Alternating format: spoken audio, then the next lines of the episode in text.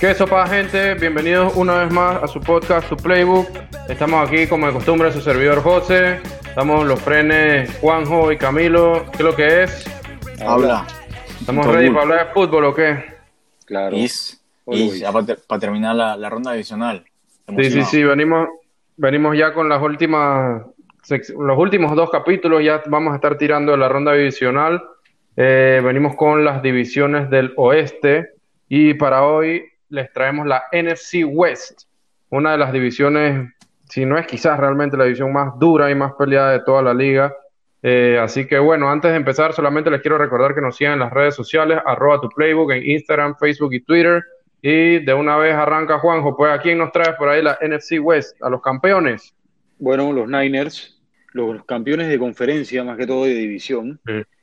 Yo estuve investigando un poco los Niners y, y yo tengo una pregunta grande que, me, que tengo que hacer. Eh, si veremos un hangover en Super Bowl, eh, ya aparte los Patriots, ya hemos visto esta historia antes, hemos visto cómo equipos que llegan al Super Bowl, lo ganen o lo pierdan, se les dé un hangover, ¿no? Por decirlo así, al season siguiente. O sea que, en otras palabras, que no cumplen con los high expectations que traen consigo de un Super Bowl run, ¿no? Y se quiebran. Digo, no, no estoy diciendo que ese sea el caso con los Niners, pero ya hemos visto esta vaina mil veces. Así que puede que pase. Eh, quiero entrar un poco en la offense. Eh, ofensivamente este equipo es, fue casi imparable en el 2019, con, quedaron de cuartos en total offense, con el offensive mastermind Cal Shanahan, eh, una, una, ofensiva basada en deceptions, en play actions, cosa que esto hace que el QB sea beneficiado en el sentido de los reads, los easy reads que tiene. Primero busca tu flat, eh, después buscas las rutas intermediarias y después último tu, tu dip, ¿no? Esto lo beneficia bastante porque sus progresiones casi siempre van a ser las mismas. Además de tener un gran juego por tierra. Eh, Monster, Tevin Coleman y, como dije, ¿no? Deception de Kyle Shanahan. Esto hace que, sea, Y Matt Brida, exactamente. Año pasado. Eh, la verdad es que ver el film de estos manes es demasiado entretenido. O sea, si, si a ustedes les gusta poco el film, a los oyentes, yo les recomiendo que se pongan a verlo, man. Eh, van a aprender demasiado con este loco. De verdad que es una ofensiva demasiado, demasiado divertida de ver. ¿Y, y, cómo, eh, cómo, lo vemos? ¿Cómo vemos ese film? Ah, bueno, en el Game Pass hay un poco de, de, de advertising gratis. Publicidad, sí. Ajá. Sí, sí. NFL Game Pass. Pueden ver ahí el 22 Coaches Film.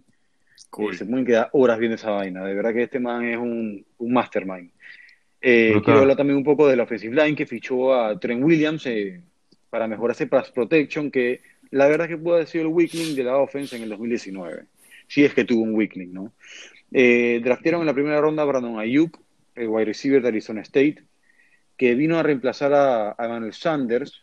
Eh, este man les va a brindar un deep threat a Jimmy G, que para, para su primer año como starter no le fue tan mal, ¿no?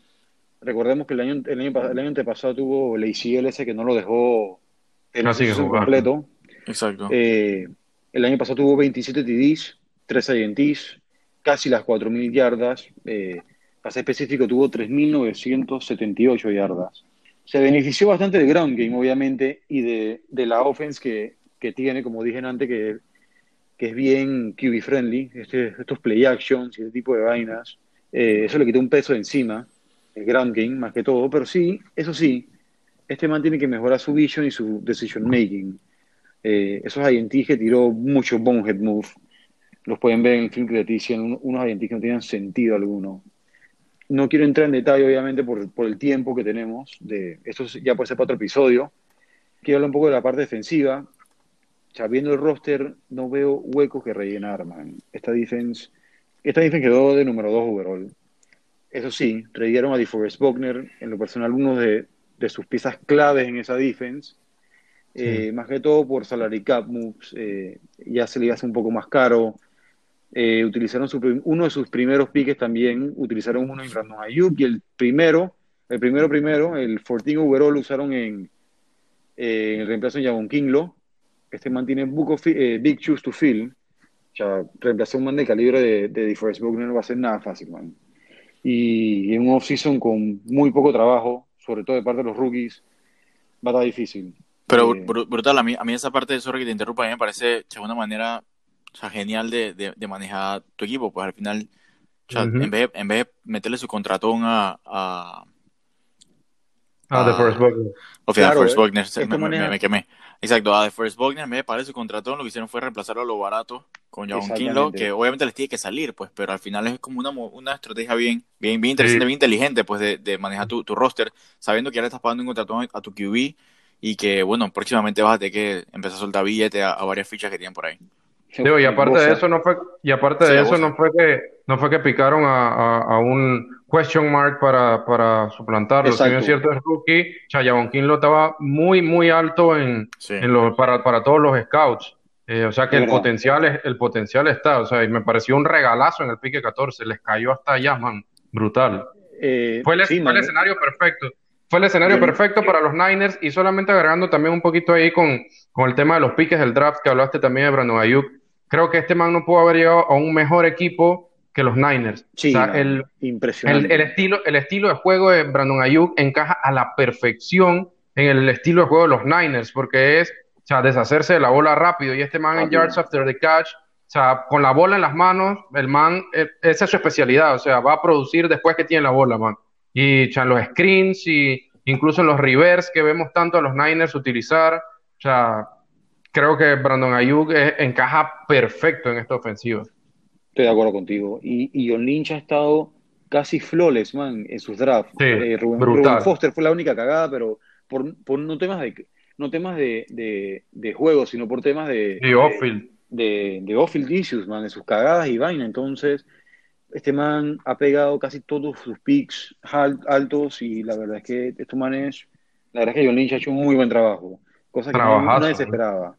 Increíble, eh, sí. Y lo, y lo peor es que esta defense no tiene por qué bajar el nivel porque tiene el mismo core que tuvieron el año pasado. Player por player, man. Eh, es un equipo que no perdió mucha gente de parte, parte defensiva. Eh, yo pienso que van a, a ganar la división las Vegas lo tiene de, eh, con 10.5. Yo creo que va a pasar el over, obviamente. Yo los veo ganando esa división con un récord de 11-5. Eh, sí es verdad que es una división bastante difícil, pero este roster está muy completo y, no, no veo un equipo que le gane, Ni Seattle, no, no los veo. Sí, ahí, sí. Ahí, ahí nada más para agregar también a la parte de la defense, creo que un jugador bastante joven y que se ha vuelto quizás el líder de esa defensa.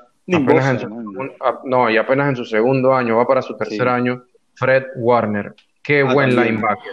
Qué, buen linebacker. Calidad ahí. Es que, man, revisando el roster, eh, el roster, posición por posición, no, no veo nada, nada de hueco, man. Este equipo está completo, este equipo tapa un deep run, un deep run en los playoffs, cuidó al championship, pelearlo, siempre y cuando no esté ese hangover, ¿no? Lo que se, lo, lo que se habló al principio. No, hombre, sí, es, es que en verdad, o sea, bueno, qué, buena sorpresita que en verdad se mandaron los Niners, Niners el año pasado. Sí, ¿eh? después de, ese overhaul que lograron hacer en la defense con la llegada de Bosa. A mí me parece increíble en verdad como la mala leche de que se lesionara Jimmy G en el año que supuestamente iba a ser el breakout de los Niners en el 2018. O sea, fue lo que realmente les ayudó para poder picar a Bosa y dar ese salto de calidad y meterse en, en la élite de la liga. O sea, y en, verdad, ahí no estoy tan de acuerdo con, con, lo que mencionaban de Lynch. Yo pienso que qué afortunado John Lynch que, que, que, sucedió eso, porque en verdad, o sea, yo siento que el media le estaba dando palo y ahora que, que o sea, solamente en un, un, año se le volteó la tortilla y ya incluso lo extendieron para que su contrato machara con el de, con el de Shanahan. Eh, yo, pienso que, yo pienso que es parte de la suerte esa que se le ha lesionado Jimmy G y, y, bueno, y que, ha, que, ha, tenido buenos picks, pues, pero, pero en su momento recuerdo mucho a Matt Miller que, que lo odiaba. De hecho, incluso se estaba cambiando de equipo y todo, dije, jodiendo. Ah, los Chiefs, sí. Pero, pero, ah, pero, eh, al final es development eh, y, y, un right coaching staff. O sea, si tienes un right coaching staff y, un, y unos players que en verdad by the system. Por eso, yo eh, pienso que es algo, yo pienso que es principalmente suerte que le haya pasado y haya podido picar a Bosa, que Chamberlain era la pieza que faltaba para poder tener esa defense elite. y el hecho que tiene, que tiene a Shanahan de head coach. en verdad, qué, dicha que tu futuro en la liga esté ligado al de Shanahan de ahora en adelante. Exactamente. básicamente están casados. Pero, pero sí, yo pienso que, este año tienen nuevamente todo para repetir. Nada más necesitan que Jimmy G en verdad dé un paso adelante y, bueno, esperar que en verdad la secundaria que, que, mantenga el nivel del año pasado, porque en verdad también sorprendieron bastante y hay que ver si, si, no, si no les afecta pues ese resacón, ese, ese hangover. Así que, pero, pero equipazo que tienen. Sí, sí, brutal. Bueno, ya pasando al, al equipo que, que, quedó de segundo en la división el año pasado, eh, les hablo de los Seattle Seahawks. Eh, Las Vegas los tiene como segundos favoritos para ganar la división con más 350. Eh, el año pasado terminaron con un récord de 11-5. y la verdad es que los Seahawks son, un equipo que siempre que tenga a Russell Wilson, como les hablaba en capítulos anteriores, el mejor football player en general de toda la, de toda la liga tomando en cuenta el nivel de juego en el campo, el liderazgo, la dedicación y la pasión por el, por el deporte, los temas eh, off-field. o sea, creo que este man es el mejor football player de toda la NFL. Eh, siempre que él esté al mando van a ser competitivos, eh, incluso estando en la división más difícil y peleada de toda la liga. se espera que este año dejen manejar las riendas del equipo a Russell Wilson, como hemos venido diciendo una y otra vez, let Ross cook. Eh, además, tiene un excelente head coach en Pete Carroll, quien ha demostrado desde su llegada al equipo en el 2010 que un proyecto bien planificado, trabajado y correctamente ejecutado da sus frutos, ya que tiene un récord de 100 ganados, 57 perdidos y un empate eh, desde el 2010. En el lado defensivo están bastante flojos realmente, más flojos que el año pasado, donde se ubicaron como la onceava peor defense en cuanto a puntos permitidos por partido, con 24.8 eh, además de lo mal que se vieron, tanto ejerciendo presión sobre el QB contrario y parando la corrida, como ya Camilo nos comentaste eh, en nuestro episodio, eh, creo que fue el episodio 2, donde hablábamos del trade de Jamal Adams y demás, nos diste esos datitos ahí de lo mal que le fue a esta defense el año pasado, así que los invito a que chequen este episodio si todavía no lo han visto para, para, para que escuchen estos datos de, del mal desempeño de la defense de los Seahawks el año pasado. algunas adiciones importantes, bueno, la, quien les acabo de mencionar, eh, Jamal Adams, el safety que, que viene de, de los Jets eh, vía trade, eh, adquieren, me parece, uno de los mejores safeties de la liga. Eh, si bien es cierto, va a aportar muchísimo como un box safety para detener el juego terrestre, no creo que vaya a hacer la diferencia para cambiarle la cara a la defense, que ya les vengo diciendo, pues que realmente vienen peor que el año pasado. también trajeron a Bruce Irving, Edge, que fue, el, fue su pick de primera ronda en el draft del 2012 y digamos que vuelve a casa luego de, un par de, una estadía ahí en Oakland, bueno, en su momento Oakland. Eh, si bien es cierto, ya está fuera de su prime, tiene 32 años, eh, viene a aportar a un equipo que perdió a Davion Clowney, que necesita muchísima ayuda en ejercer presión al QB contrario. También trajeron al Tyren Greg Olsen, que viene de Carolina, eh, y viene a aportar liderazgo y veteranía en el locker room y además que muy probablemente le toque ser el Tyren starter. Recordemos que esta, esta posición la ocupó Will Disley el año pasado, pero se lesionó y eh, se está recuperando la lesión, que ya sabemos que está practicando, pero no, no, sabemos cómo vaya a venir, ¿no? Eh, trajeron a Philip Dorset, wide receiver que viene de los Patriots. Eh, su especialidad es el speed, que le va a servir a la ofensiva para extender el campo en rutas largas. algo que me llamó la atención aquí fue que Pete Carroll dijo que es el jugador más rápido que jamás ha tenido. Eh, y me parece que son grandes palabras en realidad, teniendo en cuenta que, en su momento tuvo bajo su mando a un elite speed guy como Percy Harvin, ¿no? Eh, en vida. También llegó Quinton Dunbar, corner que viene de, Washington. Me parece que posiblemente sea la adquisición más underrated, no solamente de los Seahawks, sino quizás de todos los seasons. Eh, llega vía trade desde Washington, como les comenté, por un pique de quinta ronda, si mal no recuerdo. Eh, iba a ser starter inmediatamente eh, después de la, temporada, la buena temporada que tuvo el año pasado, donde tuvo un rating de 87.6 por PFF. Utilizaron su pique de primera ronda también el linebacker Jordan Brooks, eh, quien tiene mucho potencial y en lo personal era de mis linebackers favoritos en la clase. Es multifuncional y puede jugar cualquier posición en el medio del campo. El over-under, el win total de, Las Vegas los tiene de 9.5 a los Seahawks y yo les doy el over con un récord de 11-5 repitiendo el del año pasado, eh, que quizás no sea suficiente para ganar la división, eh, por, por, estar ahí peleándola con los Niners, cuidadito con los Rams también, no creo que los Cardinals estén a la altura, pero ah, todavía, ojo, todavía, pero sí creo que con el récord de 12-5, bueno, no creo, es, es, confirmado que es más que suficiente para meterse en playoffs, sobre todo ahora con un spot adicional. Sí, y ahí yo creo que les ayuda a Buco jugar contra la AFC East, que obviamente No, no, estoy, tan seguro que harán los doble dígitos, pero Ofi, yo, yo en verdad aquí quisiera aprovechar este espacio y, comentar que en verdad creo que he sido muy duro con los Seahawks en las últimas semanas. la verdad es que, que, el hecho de que esa defense no me parezca tan buena y que Pete Carroll me parezca que sea tan necio, me hizo creer que no creía en los Seahawks. Pero realmente este ejercicio de ir división tras división me ha hecho entender que, que en verdad no estoy tan alto con casi nadie en la NFC. Quizás solo los Saints y los Niners si no les da ese, ese, ese hangover. Así que Sí, así que realmente veo a los Seahawks como fuertes contendientes en la conferencia, especialmente teniendo quizás al mejor talento que vive la liga, que ya mencionaste Russell Wilson, y bueno, ya sabemos que están all-in para este season, eh, con, todo el trade de, Jamal Adams y eso, y, quizás Jamal Adams es justo lo que les hacía falta para un deep playoff run que hace años que no lo tienen, así que vamos a ver, la verdad, sí me emociona un poquito ver, ver a este equipito, y, y más que nada porque el hecho de que la defense no esté tan buena significa que la offense va a venir en bomba, así que interesante ver, a los hijos. Vale verga que quizás no van a estar sin, sin, sin, aficionados y eso, pues, pero, pero bueno. ¿No creen que, que este puede estar siendo uno de los últimos años de Pete Carroll jugando en la NFL? es, que, es que está muy ah. viejo. tiene, yo... tiene 68 años, pero lo, lo, lo, que me llama la atención es que tú lo ves y se ve entero. Sí, sí, eh, se ve como de los más jóvenes de todos, eh, de todos los viejos, pues. Pero digo, eh, uno nunca sabe, ¿no? Puede que estamos viendo su último año en la liga, se retire y le yo pienso que más. Yo, ahora que traes ahora que traes esa pregunta, yo, yo sí lo veo. Si veo que las cosas se van que South, en verdad les va en verga, no ganan ni ocho juegos, ganan siete juegos. Yo sí lo pudiera ver bien de que en verdad no creo que tenga el, el futuro que yo pensaba que, que, iba a tener el equipo. regalé, regalé, dos picks de primera ronda. Tengo, voy para 70 años.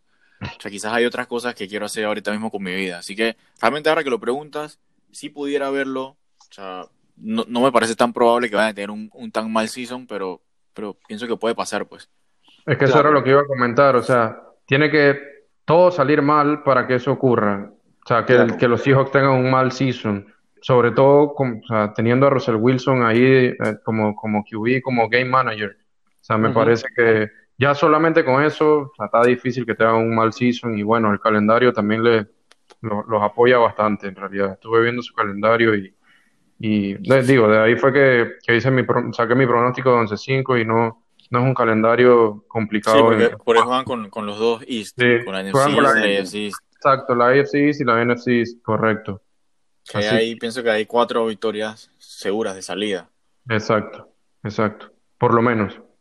Ok, eh, bueno, yo, yo les voy a hablar ahora un poco de, los Rams, eh, un equipo que lastimosamente no tuvo el año que, se, que mucha gente esperaba.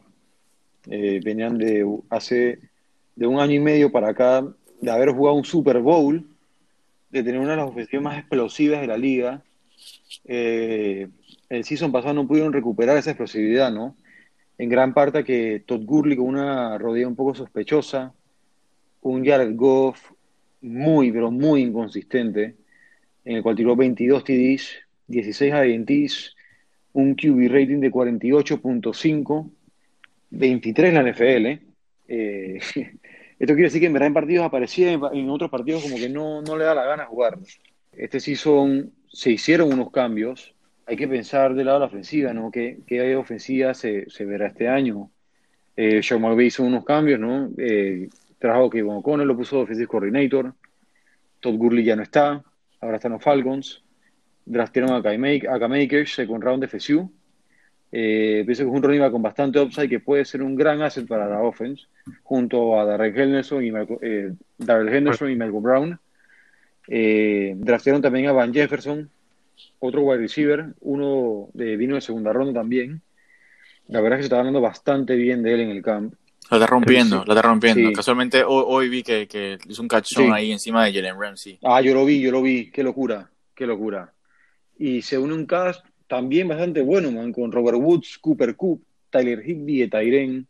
Eso sí, podemos recordar que la offensive line sí perdió dos starters. Roger Safford y John Sullivan, mm, que bueno, tampoco era... Y hoy eran de las peores en la liga. Sí, eh, y había que renovarla, ¿no? Nada bueno. Eh, ¿Por, qué, no la renovaron? Pues esa es mi, mi, pregunta. Pues creo que no hicieron nada en los season para traer a otra gente. Sí, bueno, Austin Corbett va a tomar ese mando y Brian Allen serán los reemplazos, pero fue un gente de parte del roster, no sé, con ellos son jugadores jóvenes. Eh, Andrew Whitworth, el inmortal que tiene como 40.000 años, 40.000 años. Ofi, ¿lo viste? Eh, eh, ah, bueno, no, sé si ya visto en Hard Knocks, pero Ofi. No, no lo he visto. Que parece un coach. Parece un coach y, y también sale un, film de él en Hard Knocks como en el 2009 con, con Chad Johnson ahí. Imagínate, una vuelta que, que, estaban los Bengals. Este man, y ya, ya, ya, estaba viejo, o sea, no estaba viejo, pero ya tenía 27, 28 años en ese entonces. Y este fue en 2009, ya desde como 32, sí, tiene 38, casi tiene, 40. Tiene 39, yo creo, ajá. Y digo, y, no es que ha jugado mal nivel, ha jugado no, no, buen nivel. Eso es lo más loco de todo, man. El año pasado creo que sí fue un down year para él, pero el año antepasado fue de los mejores tackles de toda la liga. Exactamente. Eh, qué locura. Digo, vamos a ver cómo estos linemans, estos jóvenes linemans en verdad dan ese paso, ¿no? Eh, para mejorar esa línea y darle un poco de más tiempo a, Goff, que como mencioné fue bastante inconsistente el season pasado. Eh, debe mejorar en todos los aspectos de este man. Decision making, leadership, sus mechanics. lo bueno es que el man tiene 25 años a tiempo de seguir desarrollándose como un QE.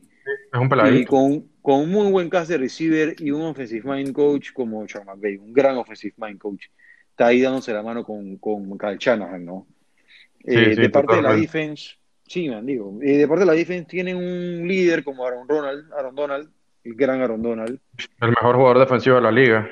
El mejor jugador defensivo de la liga, literal. Sin duda. Eh, ficharon a Sean Robinson en el obstáculo de Detroit, para ayudar contra la corrida. Un equipo que en verdad no le fue muy bien contra la corrida el season pasado, Leonard Floyd, fichado por un año de contrato, que, bueno, para reemplazar a Robert Quinn.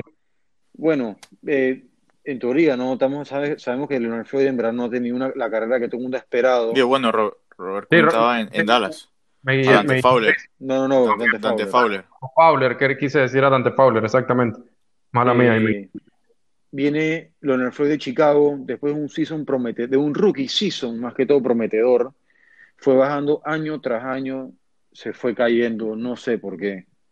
La verdad es que Michael Brokers salió diciendo que, que, el man este, que este man está, rompiéndola en campo, que tiene un chip en el shoulder, dice él, ¿no?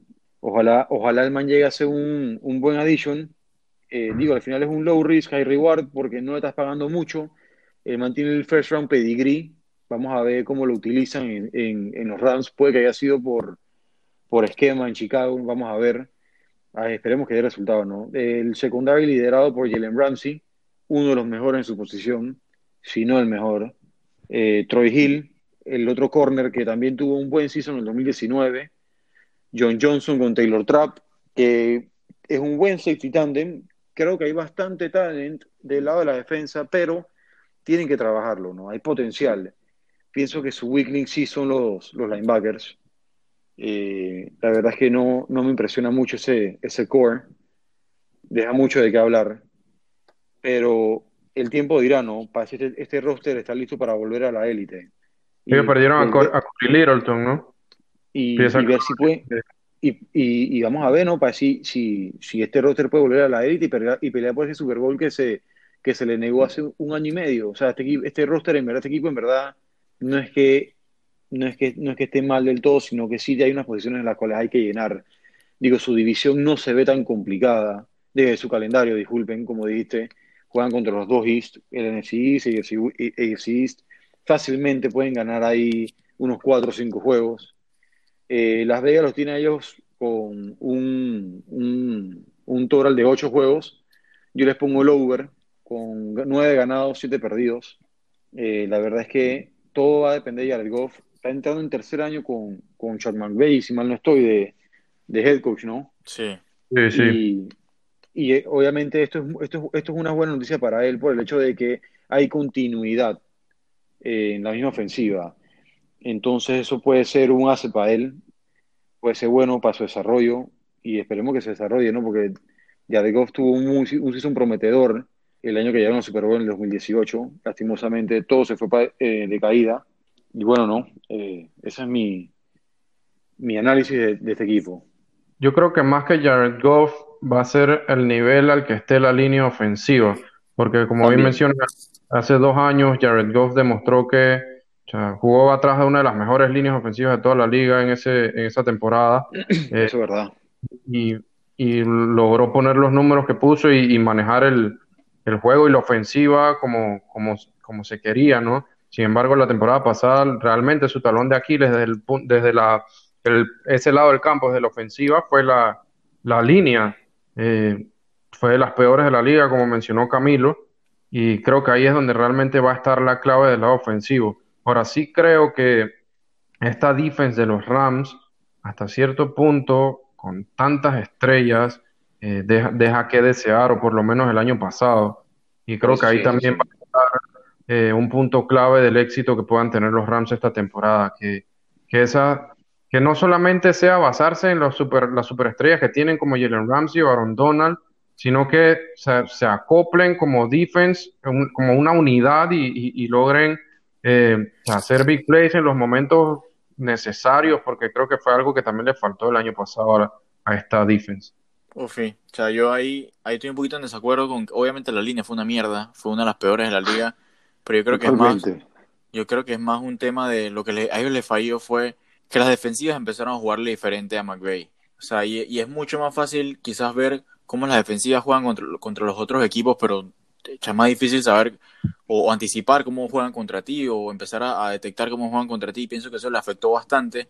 Eh, pienso que realmente ahí es donde realmente falló eh, la ofensiva de McVeigh el año pasado y fue quizás hasta el final donde en verdad empezó a ajustar bastante eh, su formación. el porcentaje de veces que jugaba en, por lo menos en, en, en todo el personal, donde realmente jugaban con, dos Tyrants pienso que ahí fue donde él empezó como a ajustar y, ahí quizás las cosas empezaron a cambiar un poco, pero yo creo que fue un poquito más eso, pues, y, básicamente va a quedar ver qué ajustes va a hacer este año para, para volver a tener una de las ofensivas. Obviamente no ayuda para nada a tener una de las peores líneas ofensivas, pero, pero creo que va un poquito más por ahí y como que las defensivas empezaron a coger las medidas a ellos, pues, a, a, a McVeigh y a su offense. Eh, Hubo un hangover, ¿no? Hubo un hangover ahí de Super Bowl bastante focado. Y lo otro que a mí me gustaría decir es que que los Rams son otro equipo que les he dado ran tan palo en los últimos meses y es que en verdad ellos se metieron en la guilla de, Madden y se volvieron locos con los trades. Sí, loquísimo. yo quería, no quería entrar en, detalle con eso, pero sí, de Snead, yo creo que sí, lo que tú dices, man. Y, bueno, sí, sí, eh, definitivamente, pero ahí, o sea, realmente los Manes no tienen un first pick desde el 2016. Y, exactamente. Y sí, o sea, le funcionó. Qué locura. sí, qué locura. en verdad, en verdad le, funcionó para casi ganar el Super Bowl. En verdad, casi le sale bien la jugada, pues. Pero digamos que ya estamos viendo ahora, cómo esas malas decisiones le han estado pasando factura, incluyendo la, decisión de haberle pagado ese contratón a Jared Goff. Que bueno, ya vi que usted estaba un poquito más positivos con él, pero a mí sigue sin convencerme y me parece que es mucho más producto del sistema que nada. De hecho, teniendo a un tan buen coach como McVeigh eh, y, un tan buen esquema, perdón, Juanjo, ahí yo esperaría, hubiera esperado quizás a, quizás ver qué otras opciones tenía, pues antes de soltarle semejante billete a Jared Goff. no, estoy de acuerdo contigo en esa parte. Igual que con el contrato de Todd Gurley en su, en su momento. Sí, también, exacto, que se los comieron enterito. Se los exactamente, no pudieron hacer más nada, man. Y esto, y esto está pasando por, esto está pasando factura, como dices. Eh, tuvieron un momento de win mode now y un window y se les ha ido cerrando poco a poco. Y la verdad es que vamos a ver cómo le va este año si dan ese salto de nuevo. Sí, o sea, si no, si no es que ya se le cerró, porque ya le pagaron su contrato a Jared Goff y ya no tienen para armar ese equipón alrededor de él, pero nada, pues yo igual, digamos que no podemos dar por muerto jamás a McVeigh y su offense. Yo pienso que si alguien nos puede rescatar es, él. Y además, en defense, tienen al mejor jugador de la liga, en mi opinión, y no, no quise decir nada cuando hablaron de él como el mejor defensivo porque quería guardarme este este bonus ahora para mí es el mejor jugador de toda la liga. Mínimo, mínimo el segundo mejor detrás de Mahomes. Pero para mí Aaron Donald, es, el mejor jugador de la liga y además tiene una secundaria top 5, quizás top 10. Eh, y pienso que ahí quizás ya no los podemos dar por muerto, especialmente con el calendario que tienen. Y bueno, ya si se meten a playoffs, ya eso ya allá puede pasar de todo, pues. Pero sí, no, no estoy tan contento con lo que ellos han hecho, a menos en la perspectiva de team building que han tenido en los últimos años. Pues me parece que esa no es la manera correcta de. Aunque casi le sale, pues, pero a mí me parece que esa no es la, la, manera correcta de, de eh, correr una franquicia, pues. Ufi, totalmente de acuerdo. Pero bueno, ya para ir cerrando entonces con, con, con la división, yo les voy a hablar un poquito ahora de, de Arizona. Eh, los Cardinals terminaron de últimos en la división con un récord de 5 victorias, 10 derrotas y un empate en el primer año de la mancuerna de Cliff Kingsbury y Kyler Murray. Eh, la verdad, se me atrevería a decir que fue una buena temporada para los Cards, que realmente tenían por lejos el peor equipo de la liga en 2018 y ahora tan solo dos años después tienen la flechita apuntando hacia arriba y uno de los proyectos más interesantes de la liga. La verdad es que sí se vio como a principios del season a Kingsbury le costó bastante adoptar su sistema a la NFL y bueno, obvio también teniendo un QB rookie, no iba a ser nada fácil y se notaron bastante esos rookie mistakes, pero luego eh, digamos que para la bajada se vieron bastante bien, especialmente Kyler que, que, parece estar listo para dar ese gran salto en su segundo año. Y bueno, se vieron bien competitivos contra equipos duros como los Niners o Bucks, aquí de mi querido Juanjo. Y también le, le, ganaron juegos a los Falcons, Seahawks y Browns. Y bueno, también se escucharon el episodio de las reacciones al draft. Ya saben que los Cardinals fueron uno de nuestros winners del draft principalmente porque les cayó semejante regalito en primera ronda con Isaiah Simmons, que realmente, brutal, que realmente no tenía nada que hacer cayendo hasta el pick 8 de la primera ronda. Pero bueno, ahí se, beneficiaron de los tres QBs que se fueron en la primera ronda, en, realmente en el top 6 de esa primera ronda. Y bueno, hago un paréntesis ya que menciona Simmons. Eh, pienso que va a estar candela ese matchup de Simmons con Kittle dos veces al año. O sea, pienso que va a ser una locura. Y, y eso también me hace pensar en que los Seahawks se trajeron a Jamal Adams precisamente para ese mismo duelo contra Kittle. Eh, así que me interesa buco ver esos dos duelos ahí dos veces al año. Eh, Buen duelo. Aunque ahí yo, yo en lo personal no soy tan creyente en Jamal Adams en cobertura, más que nada por experiencia propia contra Gronk, por ejemplo. Pero bueno, para eso se lo trajeron y, vamos a ver qué, qué, qué sopa que hacen. Además de eso, eh, los Cardinals convirtieron su pick de segunda ronda en de Andre Hopkins, que ya sabemos que es uno de los mejores receivers de la liga. Y bueno, también le sirvió para deshacerse de uno de los peores contratos de la liga, que era el de David Johnson, que ahora está en Houston. Y bueno, la cerecita del pastel del draft fue que con su pick de tercera ronda pudieron atacar quizás el need más grande que tenían eh, con el tackle Josh Jones de Houston, quienes muchos lo ponían como pick de primera ronda. Lo vi en muchísimos mocks en primera ronda, hay algunos para Miami. Eh, bueno, con el segundo pick de, primera ronda de Miami, pero al final les cayó en tercera ronda, creo que fue como el pick setenta y pico. Sí, qué eh, locura. Sí, y aquí lo tengo, fue el 72, que yo les había caído hasta ahí, fue un regalito. Eh, así que sí, realmente la offense pinta muy bien, no solo por nombres, que hay que sumar a los, a los mencionados, a los ya mencionados, perdón, obviamente también al, legendario Larry Fitzgerald, a Christian Kirk, que es un talentazo también, y a Andy Isabella, que también fue un pick alto el año pasado, el 2019, pero lo que realmente me emociona es ver lo que va a poder hacer Kingsbury y su esquema ofensivo, donde en verdad suele jugar bastante con cuatro receivers en el campo, a veces hasta cinco. Pienso que me, gusta esa, innovación de su parte. Lo que sí preocuparía un poquito, bueno, es, su línea ofensiva, que permitió 50 sacks el año pasado, aunque en verdad, siendo justos, un buen par de esos fueron culpa de Kyler cuando escrambleaba y no le salía. Así que ese es un área que debe mejorar este año pensaría que ya en su segundo año va a haber aprendido bastante de, algunos de esos errores. Pero de igual forma, PFF ranqueó la línea como la número 21 previo a este season. Que digo, en verdad no está, no está tan mal cerca de middle of the pack ahí, que pienso que, puede hacer el trabajo, especialmente con el, tipo de offense y esquema que, corre Kingsbury.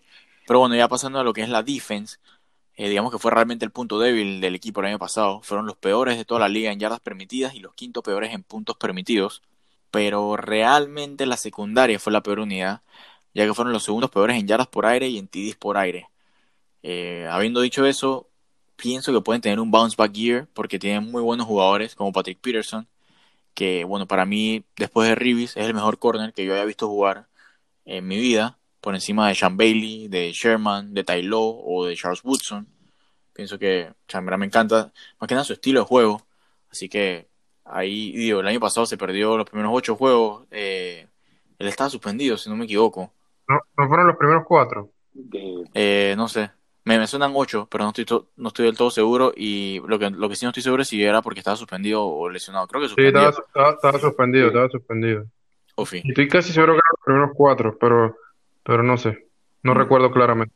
Bueno, ahí un Googleazo nos resolverá. Eh, pero bueno, además de eso tienen eh, el otro corner, es Byron Murphy, que era el año pasado proveniente de Washington y que en verdad era mi, mi corner favorito de esa clase.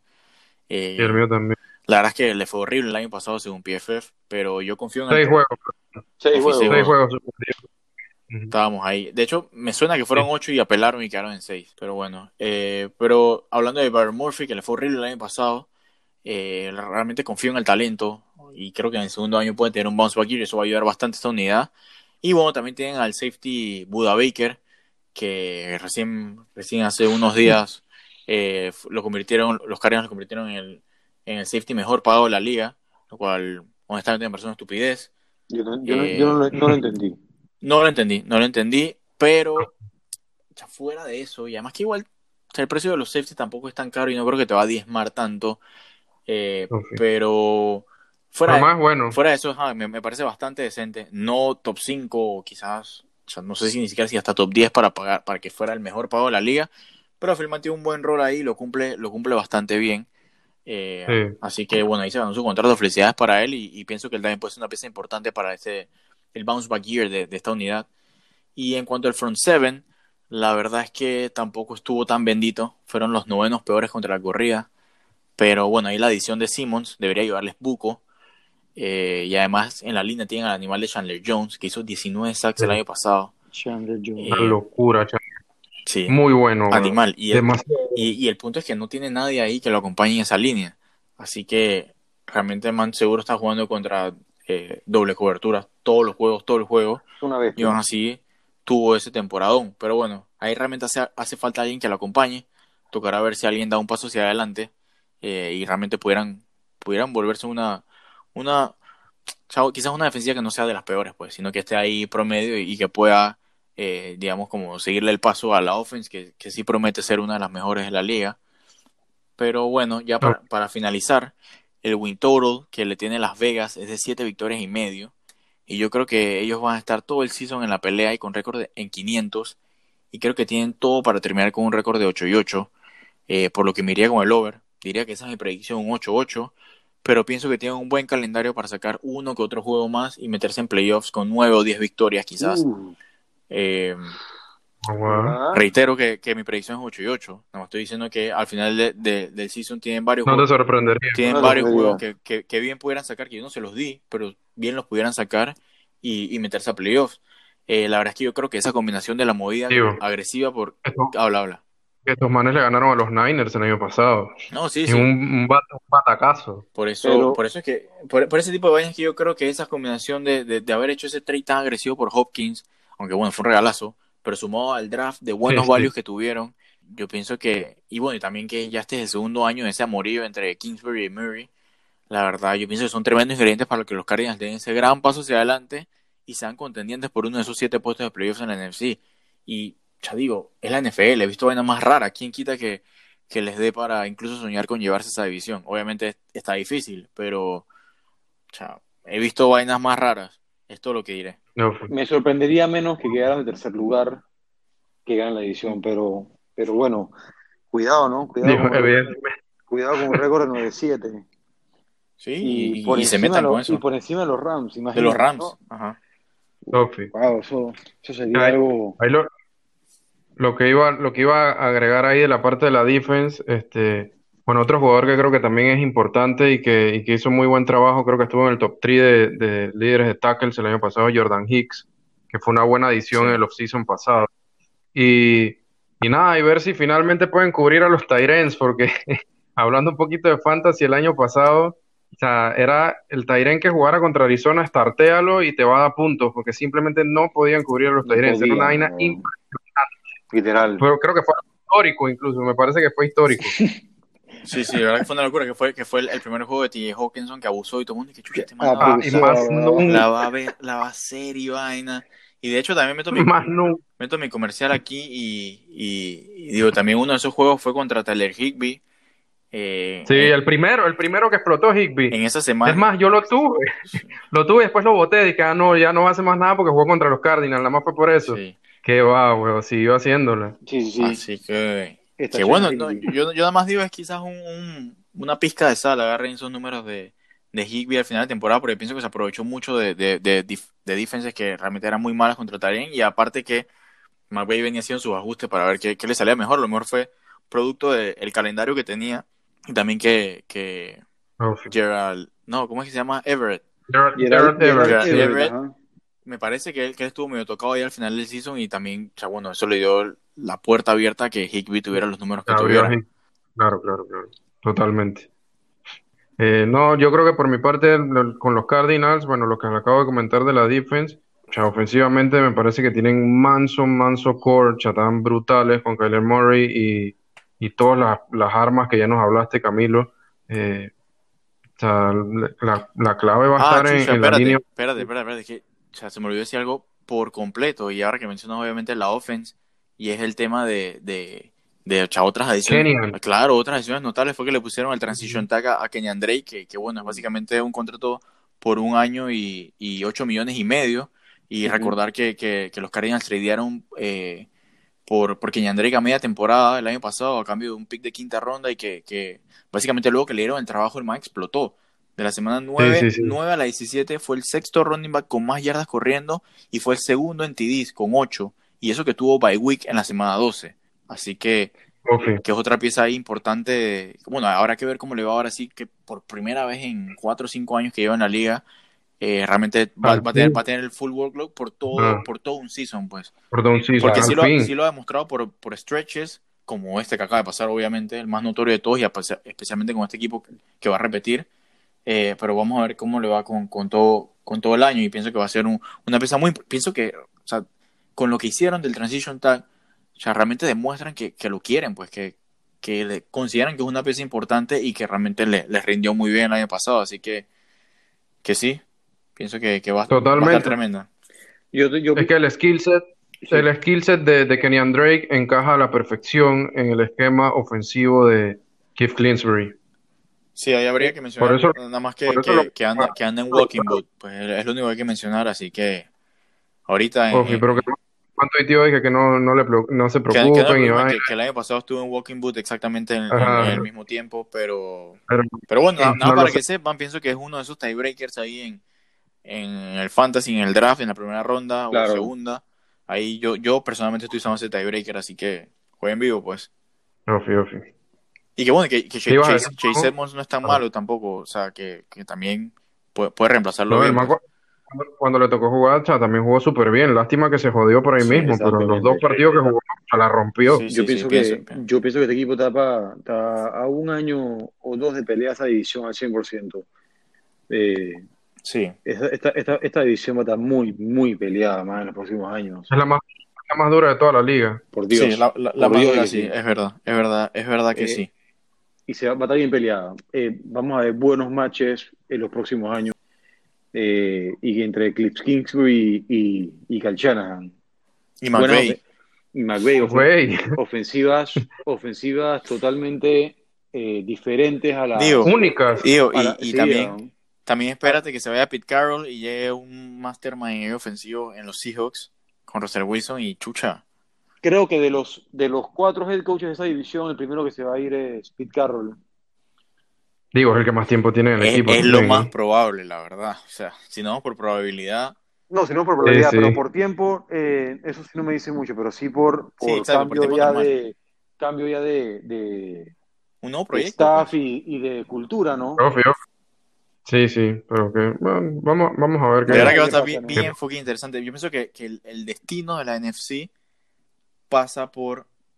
Quizás no, no, no, no lo bordía como lo quería decir, pues, pero pienso que o sea, con todo este tema que hemos visto de que ha, habido un cambio en la balanza, de que ahora la NFC pareciera estar más dura que la NFC. Yo pienso que si la NFC quiere volver a ese estatus de haber sido la mejor por, años, pienso que pasa por, pasa por esta división. Pienso que esta es la, es la principal candidata de, de, realmente llevar a la NFC a, volver a ser el powerhouse que, que fue, pues. Claro. Sea, se imagina, o sea, no creo que sea no, ni siquiera sé si matemáticamente posible, pero se imaginan de que ahora que con el nuevo spot pasan de que todos los de la división. No, si pudiera, actually, si pudiera. Si antes podían tres, ahora con un spot más pueden pasar los cuatro. Y ya, no sé. no, sé si pudiera. En verdad, honestamente, no sé si pudiera pasar, pero chucha, de que se puede, se puede. Equipo con, con récord 7-9, mediocridad pura. imagínate que, que los cuatro ganen, 10 juegos o 9 al menos el cuarto y se metan los cuatro. Todo, todo, todo el ¿eh? postseason de la NFC o sea, bueno, obviamente con los campeones de división de las otras divisiones, pues, pero básicamente todos los spots vendrían de, de esa división, pues. Claro. sí, sí, exacto. o sea, qué demencia. lo, que iba a decir, lo que decía Juanjo de, de con récord 7-9, el primer año de Pete Carroll en los hijos, el 2010 pasaron con récord 7-9 y, le ganaron los Saints. Y le ganaron ese año, ¿no? Con el corridón de Marshall Lynch, hicieron el, el offset pero, pero no, lo que iba a decir, o sea, cómo, cómo los, los proyectos, el, el, par de años, ya van cambiando la cara. O sea, en ese entonces, en el 2010, esta era la peor división de toda la NFC y quizás de toda la, y quizás de toda la NFL. Y hoy día ya estamos hablando de que es la más dura y o sea, la más peleada de todos. Así es. Sí, sí, sí. Y digo, incluso hace un par de años, o sea, hace, hace antes de, de digamos, que los Niners se pompearan con el trade de, de Jimmy G, que ese año que, que empezaron como, no sé, ganaron como un juego de los primeros ocho, nadie así, o, o, ninguno, no me acuerdo, que Jimmy G cerró ganando los cinco juegos desde que lo tradearon. O sea, en ese año, ¿qué equipo había ahí? Los Rams estaban en pinga, creo que están con Jeff Fisher todavía. Eh, los 49ers, obviamente en verga, ya lo acabo de mencionar, y los Cardinals, quizás fue el último año en que fueron más o menos relevantes con Carson Palmer, no me acuerdo la verdad. Carson Palmer. Pero, pero, probablemente. Pero hasta, sí, los Seahawks y ya, más nadie. Hasta, casi nada estaban hasta la verga. Sí, sí, por eso en un par de años cambia, cambia todo. Y, y, por eso es que o lo que hablaban también, lo que hemos hablado en, en otras ocasiones, lo y al principio del capítulo, el Super Bowl hangover, que yo creo que ocurre tan a menudo porque la liga es demasiado competitiva y de un año a otro vemos constantemente cómo equipos que estaban abajo de la tabla pasan a ser de los mejores de, la liga, a ganar su división, a llegar a esos juegos de, eh, finales de conferencia y, hay demasiado, es demasiado competitiva la, NFL. De verdad que creo que es lo que, lo que más me gusta del deporte. Eh, es eso, la competitividad que hay. Sí, yo pienso que, lo, lo, han armado bien, lo han estructurado bien para, para que se dé de esa forma. Eh, así que, que brutal. Y de hecho, ahora pensando, creo que esta es, o sea, creo que sin duda la única división de todas las que a las que a todos le hemos proyectado eh, un récord no negativo. Por lo menos a 500. no negativo. Correcto, correcto. Sí, total, brutal. Mansa, mansa división. Va a estar realmente interesante. Así que bueno, mi gente, así como la NFC West va a estar interesante, así mismo están, van a estar interesantes nuestros próximos episodios, no se lo pierdan. Para ello, denle follow al podcast para que estén anuentes y recuerden seguirnos en nuestras redes sociales, arroba tu playbook, en Instagram, Facebook y Twitter. Y nos estamos viendo en la próxima. Bless. Saludos. Saludos, mi gente.